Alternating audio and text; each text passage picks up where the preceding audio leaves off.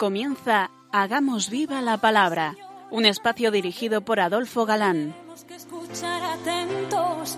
En tu palabra, Jesús, está el mensaje, el del amor, el de andar despiertos. Cuando no tenga sentido la tristeza, en nuestra historia andemos como ciegos. En tu palabra. Hola amigos, un día más nos acercamos a la palabra de Dios que es viva y eficaz como sabemos.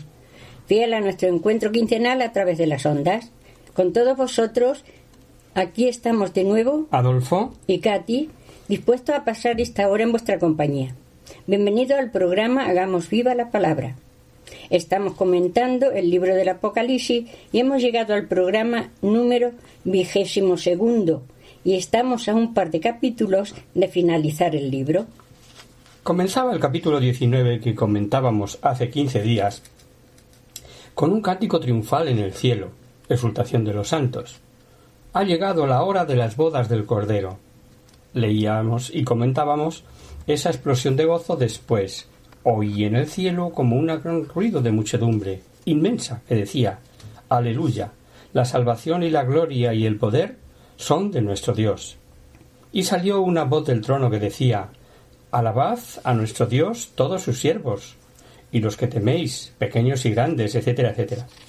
Y terminábamos comentando aquel pasaje de Lleva escrito un nombre en su manto y en su muslo, Rey de Reyes y Señor de Señores. Y tiene mucha importancia, porque ya desde el principio la Iglesia empleó el título de Señor para expresar su divinidad. Recordad cómo Jesús dejó sin habla a sus enemigos cuando, poniéndoles en el compromiso de declarar la divinidad del Mesías, les recordó el Salmo 110.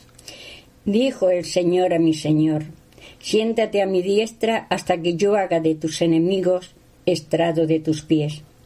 El primer Martín, Esteban, murió diciendo Señor, no les tengas en cuenta este pecado. Isabel, en la visitación, dijo de María ¿Y de dónde a mí que la madre de mi Señor venga a verme? Y atención, ¿cuántas veces nosotros también nos referimos a nuestra oración a Jesús con el título de Señor? Muchas, pero ¿cuántas somos conscientes de que para decirle Señor, con todo lo que ello implica, es necesario que obre en nosotros el Espíritu Santo? Vamos a leer esta cita de Pablo a los de Corinto porque vale la pena. Por eso os hago saber que nadie, hablando con el Espíritu de Dios, puede decir, Anatema es Jesús. Y nadie puede decir, Jesús es Señor si por la acción del si no es, perdón, por la acción del Espíritu Santo. En cualquier caso interviene el Espíritu. Recordemos el texto en, donde lo dejamos el último día. Y vamos a leer los dos versículos siguientes. Luego vi a un ángel de pie sobre el sol que gritaba con fuerte voz a todas, las aves que volaban por lo alto del cielo. Venid, reuníos para el gran banquete de Dios, para que comáis carne de reyes, carne de tribunos y carne de valientes, carne de caballos de su jiné y de sus jinetes, y carne de toda clase de gente, libres y esclavos, pequeños y grandes. Un ángel sobre el sol, hemos oído, y ya sabéis la idea que tenían de que el sol se movía respecto a nosotros. Era la manera de expresar que el ángel sería visto por toda la tierra. Un nuevo simbolismo impresionante. Para expresar la gran catástrofe humana habla de gran festín de aves carnívoras, que sabemos que acuden a la muchedumbre de cadáveres que quedan eh, tras las derrotas esparcidas por el campo de batalla. Por supuesto que estas expresiones fuertes, empleadas por San Juan con estilo apocalíptico, no hay que tomarlas al pie de la letra, pero el mensaje de allí, grandes y pequeños, libres y esclavos, ese sí es expresivo. Y por duras que se presenten las derrotas y por lo tanto las victorias del Cordero, no olvidemos que las victorias de Cristo son siempre espirituales.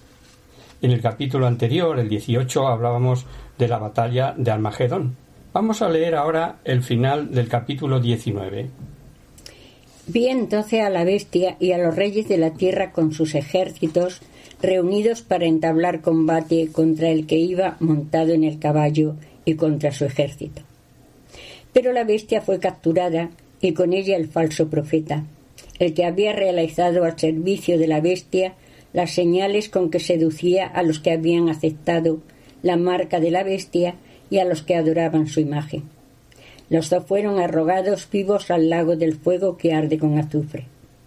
Los demás fueron exterminados por la espada que sale de la boca del que monta el caballo y todas las aves se hartaron de sus carnes. Tenemos el aniquilamiento de las dos bestias que vimos en el capítulo 13. Estaban preparadas eh, para la gran batalla con el dragón y los reyes coaligados. Pero, aprisionada la primera y con ella la segunda bestia, llama aquí falso profeta, porque era la que envenenaba con su palabra y extraviaba a las gentes. Esas fueron arrojadas con cuantos adoraban su imagen al estanque de azufre y fuego. Y cabe preguntar, ¿son los hombres adoradores de la bestia los arrojados al estanque que es el infierno? ¿No se referirá más bien a la condenación y el final de un poder más bien de colectividades que individuos? Dice Barsotti que es inútil pretender saber si el infierno es condenación de muchos o de pocos, si en ese estado de condenación de penas y daño y pena de sentido hay muchos o poco. Lo importante, sigue diciendo, es saber que el infierno es algo real, que no es solamente la condenación y el fin del mal, porque semejante fin eliminaría de hecho el infierno. Y que es algo real está tan repetidamente, tan machaconamente, diríamos, revelado en la Sagrada Escritura, que no puede ponerse en duda. Como igualmente está revelado, por activa y por pasiva, que las penas son eternas. ¿De qué mejor manera se puede expresar fuego que no se extingue, gusano que nunca muere, tormento por los siglos de los siglos, por ejemplo. El final es como si Juan quisiera mostrar lo fácil que le resulta a Jesucristo la eliminación de los enemigos.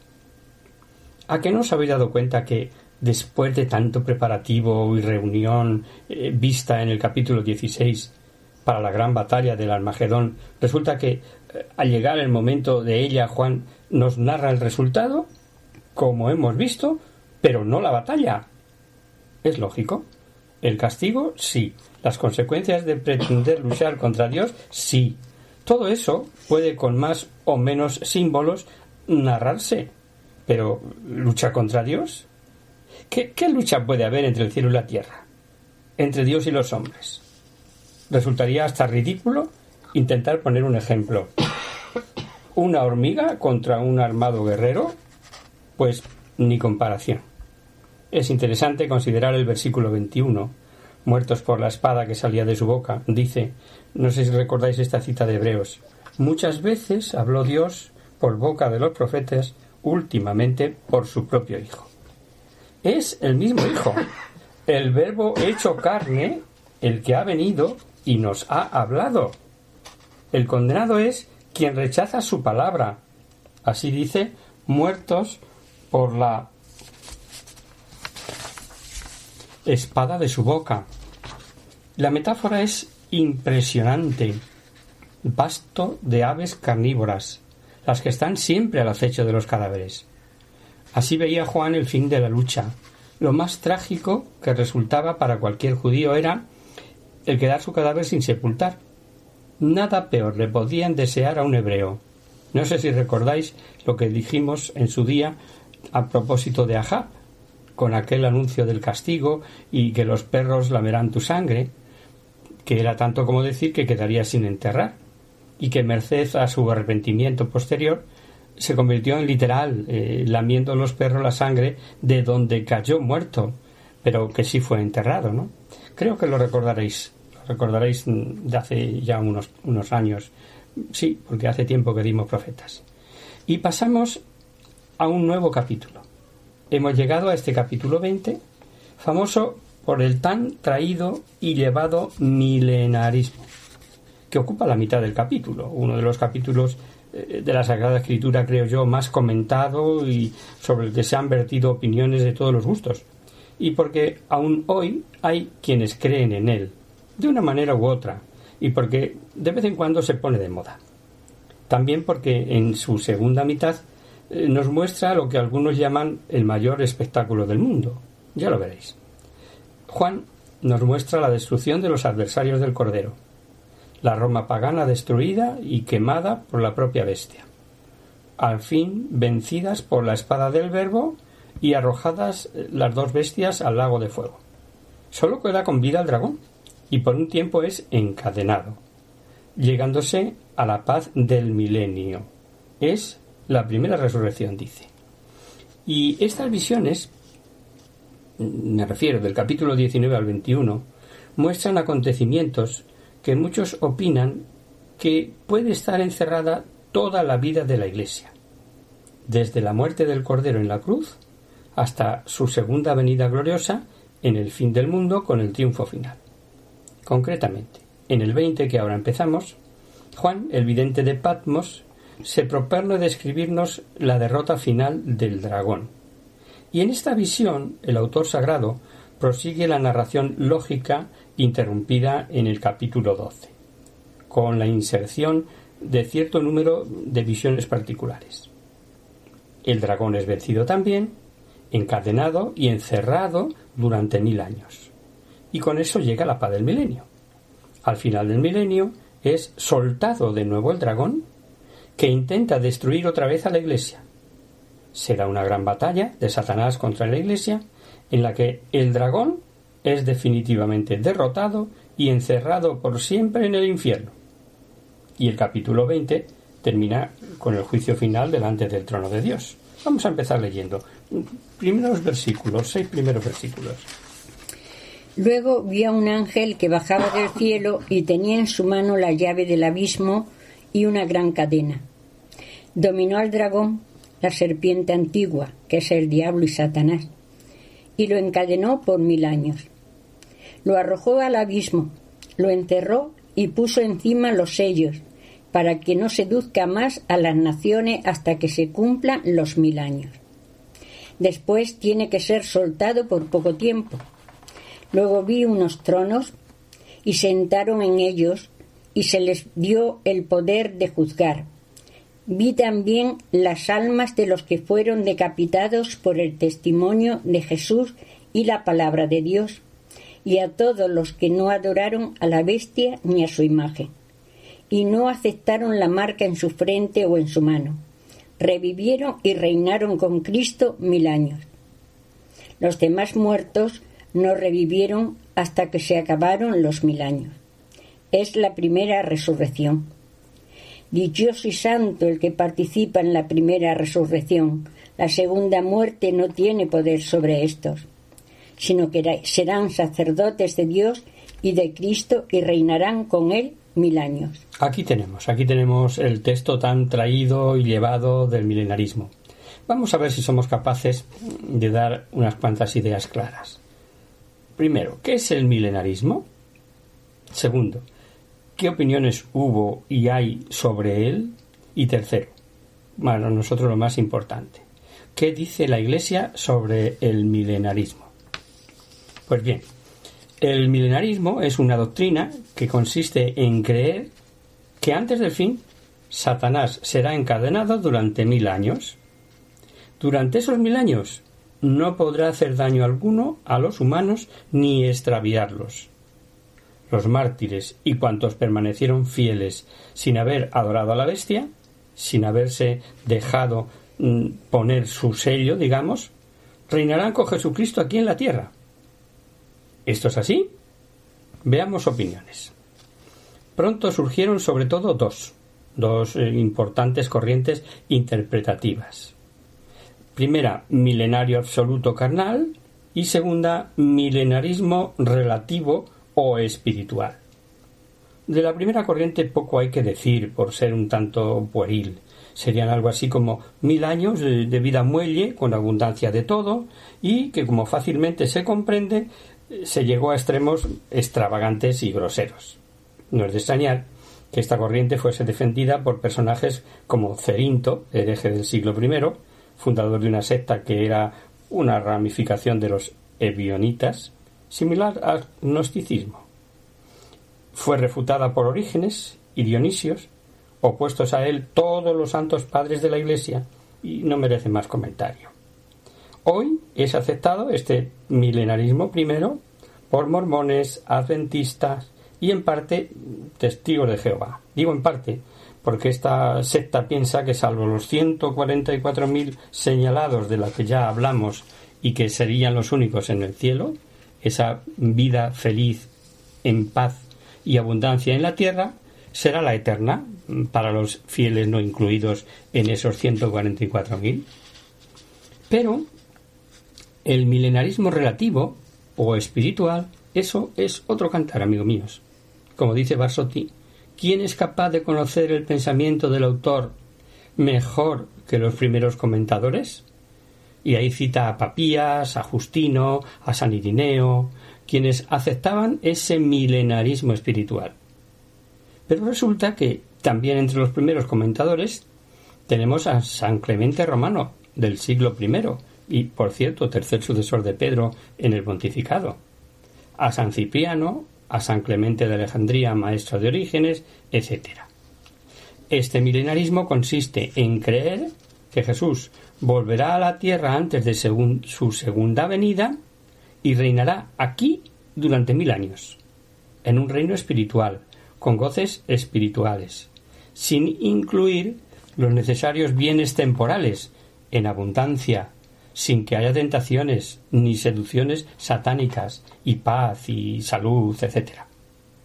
También de este milenarismo fue acérrimo impugnador nada menos que San Jerónimo y también rechazado por Santo Tomás. Pero, si os parece, porque este lío merece ser eh, descifrado paso a paso, hacemos ahora un pequeño descanso y retomamos después de la explicación sobre el milenarismo.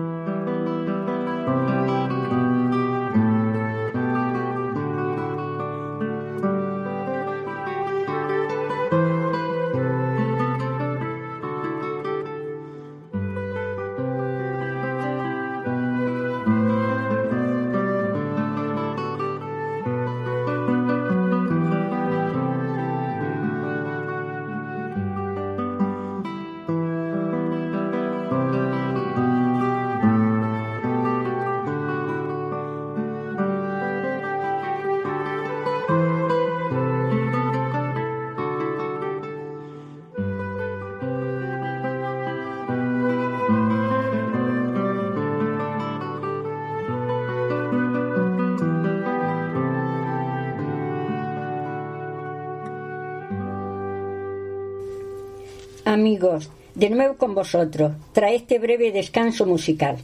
Os recordamos, queridos oyentes, que sintonizáis el programa Hagamos viva la palabra.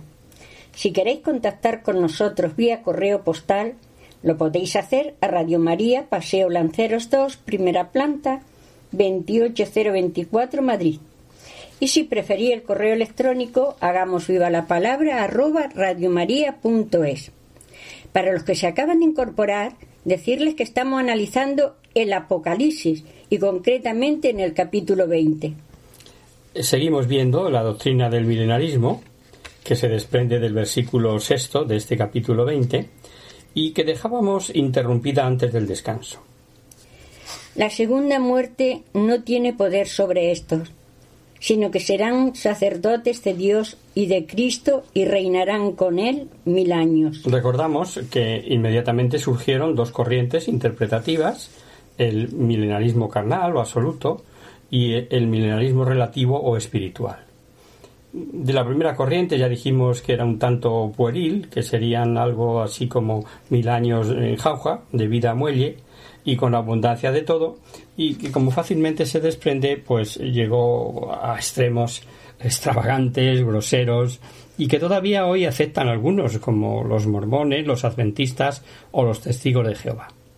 Y el espiritual, que ahí nos habíamos quedado en creer que Jesús volverá a la tierra antes de su segunda venida, que reinará aquí durante mil años, en un reino espiritual, con goces espirituales, sin excluir los necesarios bienes temporales en abundancia tales como que no haya tentaciones, ni seducciones satánicas, y sí paz, salud, etc.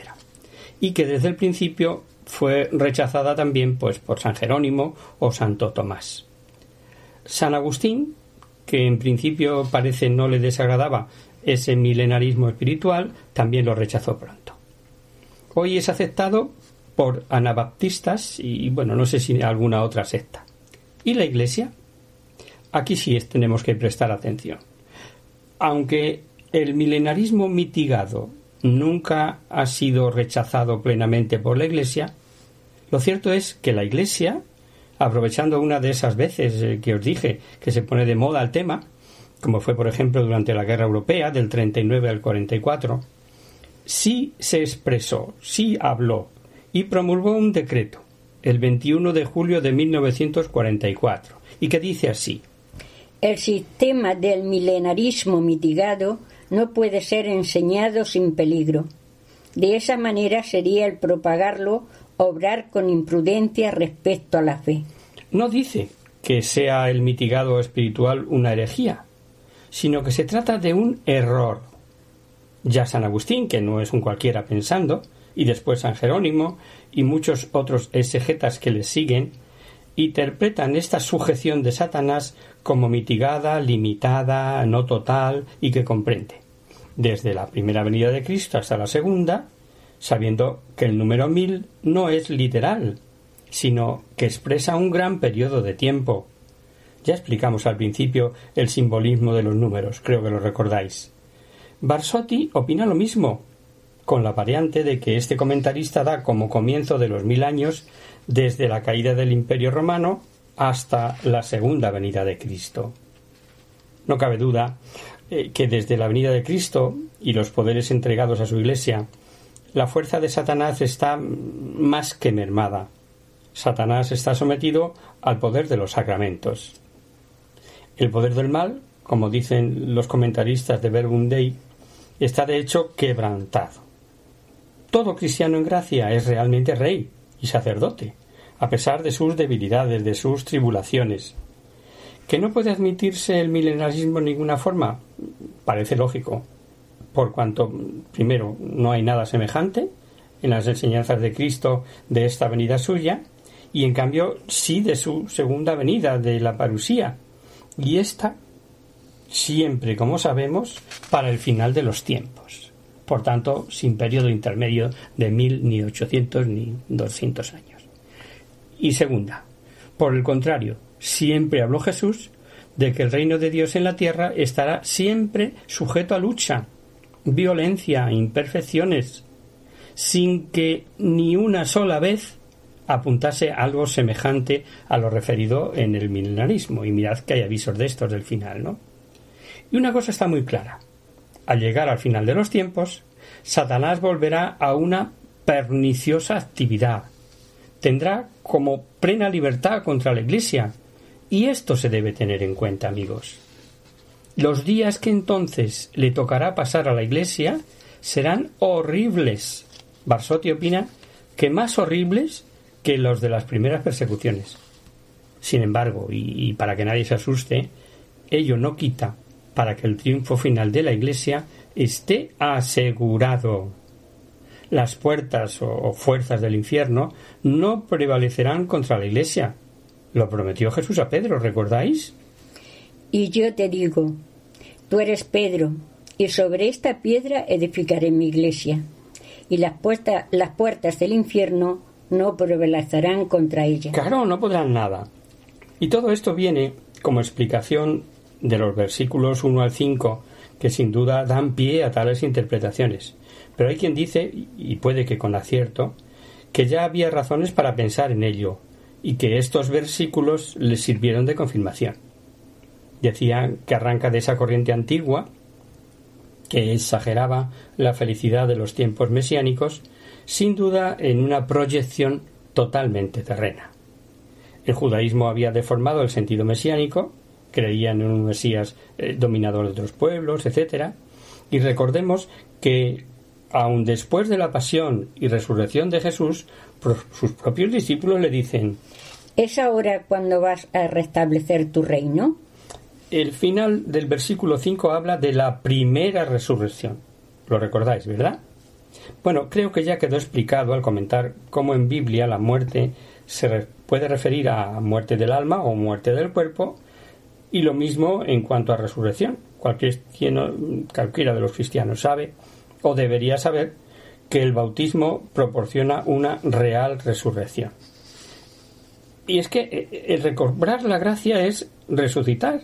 ¿Veis que dice que tienen parte en la primera estos que tienen parte en la primera resurrección son bienaventurados porque si se mantienen fieles a la gracia tienen ya asegurada la vida eterna. Dijimos que en el Apocalipsis aparecen siete bienaventuranzas.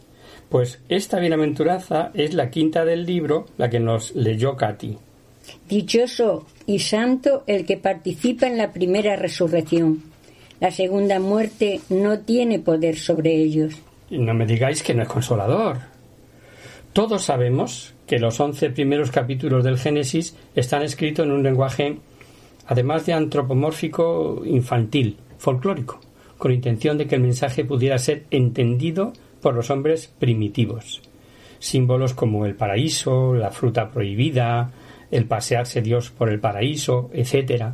Pero en el texto acabamos de ir, de oír, y empieza con una frase referida a Satanás.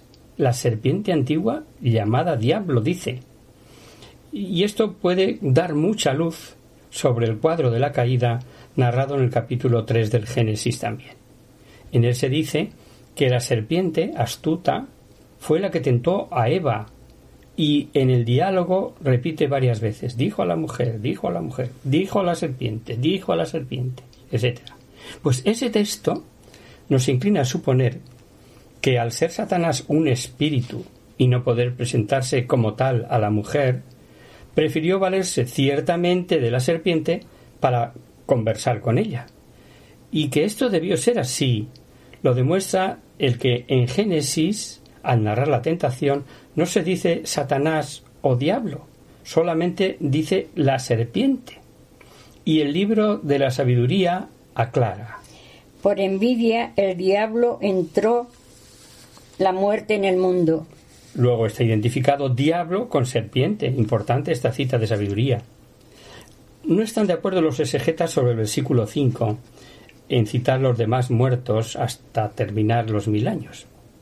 Para unos son los condenados, cuyos cuerpos resucitarán cuando la resurrección de toda carne, para quedar cuerpos y almas condenados, y para otros se refiere Juan el vidente aquellos anteriores y posteriores, o sea, que se mantuvieron fieles, que pasaron por otras persecuciones y pruebas. Vamos a leer ahora tres versículos más de este capítulo 20, pues del 7 a 10, y es el gran combate escatológico. Cuando se hubieran acabado los mil años, será Satanás soltado de su prisión y saldrá a extraviar a las naciones que moran en los cuatro ángulos de la tierra, a Gog y a Magog, y reunirlos para la guerra, cuyo ejército será como las arenas del mar. Subirán sobre la anchura de la tierra y cercarán el campamento de los santos y la ciudad amada. Pero descenderá fuego del cielo y los devorará. El diablo que los extraviaba será arrojado en el estanque de fuego y azufre, y donde están también la bestia y el falso profeta, y serán atormentados día y noche por los siglos de los siglos. Al hablar eh, del último asalto feroz, acabados los mil años, intentará Satanás el extravío de todas las naciones, y vemos que cita a Gog y Magog. Y sobre este Gog y Magog hay un lío impresionante. Mirad, unas veces aparece Gog como Magog como enemigos de Israel. Otras se le identifica como conductor de bárbaros. En cualquier caso, estos están tomados como símbolo de naciones paganas. Como es país desconocido, bueno, hay una cita en Ezequiel que algo aclara. Hijo de hombre, vuelve tu rostro hacia Gog, el príncipe supremo de Meset y Tabal, en el país de Magog, y profetiza contra él. Pero como veis, no aclara nada. Lo más probable es que aquí sea una figura literaria para expresar los grandes enemigos, primero de Israel y, después del pueblo de Dios, del nuevo pueblo de Dios. Lo que está claro es que se trata del último intento de Satanás por perder a la humanidad, que será feroz. Eso es verdad. Un gran comentarista dice la vida de la Iglesia es la misma vida de Jesús y vivirá lo que Jesús mismo vivió. La vida pública de Jesús comenzó con tentaciones en el desierto, lo recordaréis, y terminó con la muerte en cruz. La vida de la Iglesia comienza con las grandes persecuciones de Roma y terminará con la lucha furibunda de la creación entera al servicio del maligno. Así, obviamente, la Iglesia conocerá la agonía de Getsemaní antes de su glorificación final y definitiva. De la actividad diabólica hemos hablado algo y ahora vamos a recordar unas citas que han de ayudarnos a imaginar ese Getsemaní de la Iglesia sobre la que el texto leído nos dice un ejército satánico que subirá sobre la anchura de la tierra, cercará campamentos y será numeroso como las arenas. ¿Qué seducciones no conseguirá? que Jesús dijo, Cuando venga el Hijo del Hombre, ¿encontrará fe sobre la tierra? Y en San Mateo encontramos, Se levantarán muchos falsos profetas que engañarán a muchos, y por exceso de la maldad se enfriará la caridad de muchos. Se levantarán falsos mesías y falsos profetas, y obrarán grandes señales y prodigios. Está en ese capítulo 24 que narra la parusía con detalles de, de Mateo. ¿Y cómo será la cosa? Que Jesús habló como de una gracia especial para los elegidos. Tales serán las maravillas que obrarán para extraviar. Hasta dijo también Jesús que aquellos días se acortarán por amor a los elegidos. De lo contrario, nadie se salvaría. San Pablo, que sabía bien esto, y por eso ante los problemas que se traían los tesalonicenses eh, sobre el fin del mundo, les dice que nadie os engañe, porque antes de venir la apostasía y ha de manifestarse el hombre de la iniquidad, el hijo de la perdición. Esta apostasía tan generalizada concuerda con lo que dijo Jesús sobre encontrar fe sobre la tierra cuando vuelva. Claro que la solución es dada también por Jesús. El que persevere será salvo. Así de sencillo, el que persevere será salvo. Y como sabemos que Dios no permite jamás que nadie sea tentado por encima de las fuerzas que da el Espíritu Santo, ya hemos leído varias veces esa cita a los Corintios, pero, que la cosa será terrible, eso es verdad, no cabe la menor duda. Pasado este Getsemaní de la Iglesia, todas las fuerzas infernales, el dragón o serpiente antigua llamada diablo, las bestias y cuantos adoraron dejándose sellar, rechazando expresamente la sangre del cordero, irán a un suplicio eterno y permanecerán eternamente en este estado de condenación. El versículo 10 dice claramente Serán atormentados día y noche por los siglos de los siglos. Y hasta aquí, queridos amigos, el comentario de estos diez primeros versículos, que no hemos eh, desmenuzado ni uno más, de este capítulo 20. Todavía nos queda un poquito. Pero eso, si os parece, queridos amigos, lo dejamos para el próximo programa y lo retomaremos en este punto.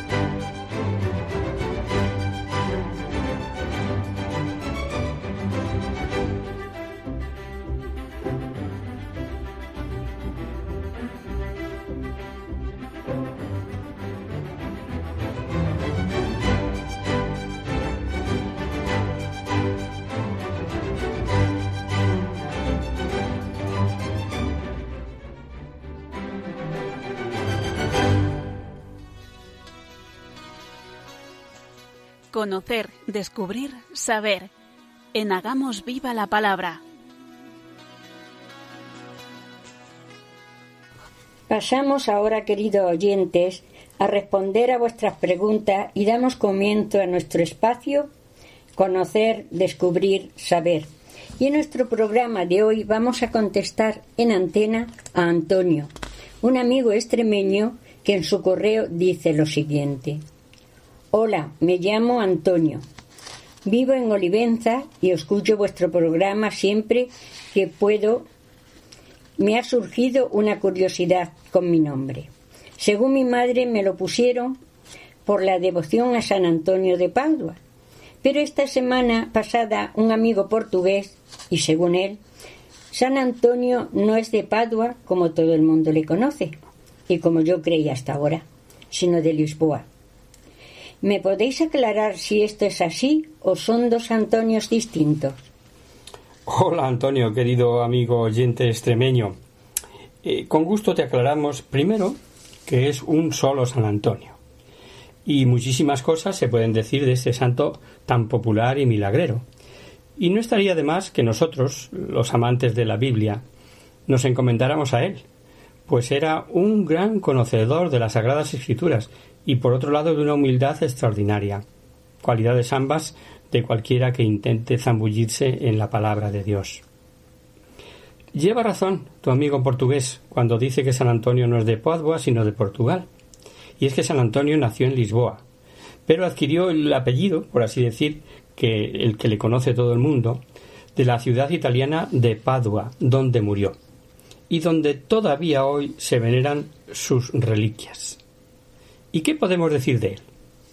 Pues, por ejemplo, que León XIII lo llamó el santo de todo el mundo, porque su imagen y devoción se encuentran por todas partes. Es llamado también doctor evangélico y escribió sermones para todas las fiestas del año. Y suya es la conocida frase El gran peligro del cristiano es predicar y no practicar, creer pero no vivir de acuerdo con lo que se cree. Que, como vemos, sigue siendo de total actualidad. Eh, te damos algunos datos sobre su figura. Es patrón de mujeres estériles, pobres, viajeros, albañiles, panaderos y papeleros. Pero por lo que es más conocido, es porque se le invoca por los objetos perdidos y para pedir un buen esposo o esposa. Es verdaderamente extraordinaria su intercesión que está más que probada.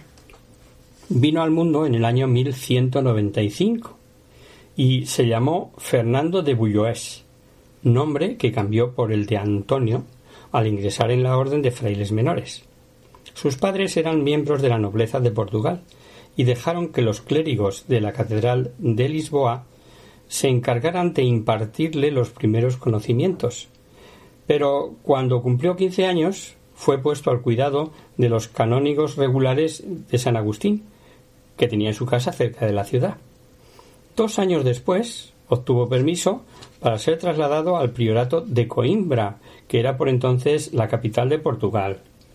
En Coimbra se dedicó por entero a la plegaria y el estudio y gracias a su extraordinaria memoria retentiva llegó a adquirir en poco tiempo los más amplios conocimientos sobre la Biblia. Lo que muchos desconocen es que fue atacado por una grave enfermedad, hidropesía, que le dejó postrado e incapacitado durante varios meses y así, con grandes penalidades, viajó a la ciudad de Así donde iba a llevarse a cabo un capítulo general de la Orden franciscana. Eh, fue en la Gran Asamblea de 1221. Impresionó hondamente a este Antonio, joven fraile portugués.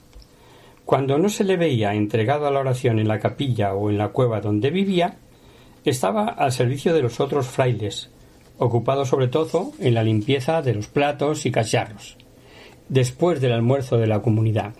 Así, en sencillez y ocultas, por supuesto, sus extraordinarias cualidades intelectuales.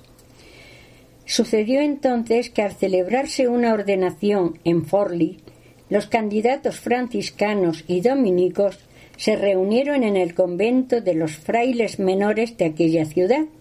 Seguramente a causa de algún malentendido, ninguno de los dominicos había acudido preparado a pronunciar la acostumbrada alocución durante la ceremonia y, como ninguno de los franciscanos se sentía capaz de cubrir el expediente, pidieron a San Antonio, allí presente, que fuese a hablar y que dijese lo que el Espíritu Santo le inspirara.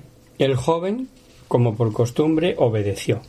Obedeció sin rechistar, y desde que abrió la boca hasta que terminó su improvisado discurso, todos los presentes le escucharon ensimismados, embargados por la emoción y por el asombro a causa de la elocuencia, el fervor y la sabiduría de la que hizo gala.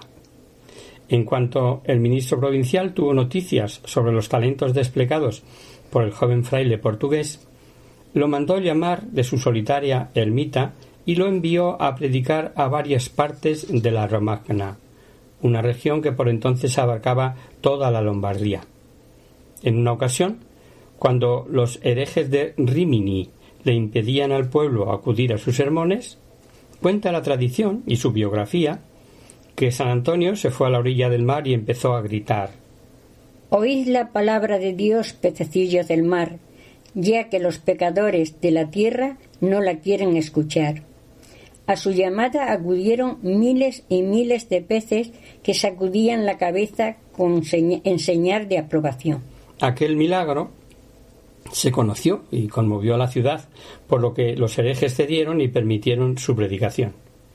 Poseía todas las cualidades del predicador, a saber, ciencia, elocuencia, un gran poder de persuasión, un ardiente celo por el bien de las almas y una voz sonora y bien tembrada. Dice, en 1226, el Papa Gregorio IX le pidió que se dedicase exclusivamente a esto, a la predicación. El pontífice tenía una elevada opinión sobre el hermano Antonio, a quien cierta vez llamó el arca de los testamentos, por los extraordinarios conocimientos que tenía de las Sagradas Escrituras, tanto del Nuevo como del Antiguo Testamento. Desde aquel momento, el lugar de residencia de San Antonio fue Padua, una ciudad donde anteriormente había trabajado, donde todos le amaban y veneraban y donde, en mayor grado que en cualquier otra parte, tuvo el privilegio de ver los abundantísimos frutos de su ministerio. Porque no solamente escuchaban sus sermones multitudes enormes, sino que se traducían en hechos de vida y cambios de conducta muy sonados, entre otros, por ejemplo, el de la restitución de ganancias ilícitas, dejando títulos y dineros a los pies de San Antonio, para que éste los devolviera a sus legítimos dueños. Para beneficio de los pobres, denunció y combatió el vicio de la usura, y luchó para que las autoridades aprobasen la ley que eximía de la pena de prisión a los deudores que se manifestasen dispuestos a desprenderse de sus posesiones para pagar a sus acreedores. San Antonio es el patrón de los pobres y ciertas limonas especiales que se dan para obtener su intercesión. Se llama Pan de San Antonio, que hoy es una de las más relevantes instituciones sociales no gubernamentales que por su volumen y eficacia está presente en el mundo en todas las áreas asistenciales. El pan de San Antonio se llamó primero pan de los pobres y anteriormente peso de los niños. Es, curioso esto, ¿no? Eh, hay una historia o leyenda que narra el origen de este apelativo y dice que procede de una ofrenda que hizo una mamá de Padua cuando su hijo se ahogó en un estanque de agua. Dice la citada leyenda que la mujer acudió al altar de San Antonio, prometiéndole que si su hijo volvía a la vida, ofrecería para los pobres todos los años una cantidad de trigo igual al peso del niño. Y el niño se reanimó. Esto fue que se difundió por toda la ciudad la noticia del prodigio y muchas personas comenzaron a hacer ofertas de pan para los pobres. No hay ninguna explicación satisfactoria sobre el motivo por el que se le invoca para encontrar los objetos perdidos, ni de para conseguir novio o novia, pero lo cierto que la fe de arranca la intercesión del santo, sobre todo si al mismo tiempo se tiene la actitud de socorrer al pobre y necesitado. San Antonio fue canonizado antes de que hubiese transcurrido un año de su muerte por el Papa Gregorio IX. En el año 1946, el Papa Pío XII declaró a San Antonio doctor de la Iglesia. Y por último, para el que no lo sepa, deciros que en Padua hay una magnífica basílica donde se veneran sus restos mortales. Y hasta aquí, queridos amigos, el programa de hoy. Os dejamos con nuestra sintonía y os recordamos que si queréis dirigiros al programa para cualquier duda, aclaración o sugerencia, participando en el espacio de conocer, descubrir, saber, Estamos a vuestra total disposición y encantados de atenderos en la siguiente dirección. Radio María, Paseo Lanceros 2, primera planta, 28024, Madrid. O bien, si lo preferís, al correo electrónico hagamos viva la palabra arroba radiomaria.es. El próximo miércoles, como sabéis, está el programa del Padre Rubén Inocencio, que alterna con nosotros tus palabras, Señor, son espíritu y vida. Por tanto, nosotros nos encontramos de nuevo dentro de 15 días, si Dios quiere. Con un programa en el que seguiremos profundizando en el tesoro escondido de las páginas de este interesante libro, además de, de, desarrollar el final ya del tema del milenario, del milenarismo, ¿no? Allí nos vemos. Hasta el próximo día, amigos. Hasta el próximo día.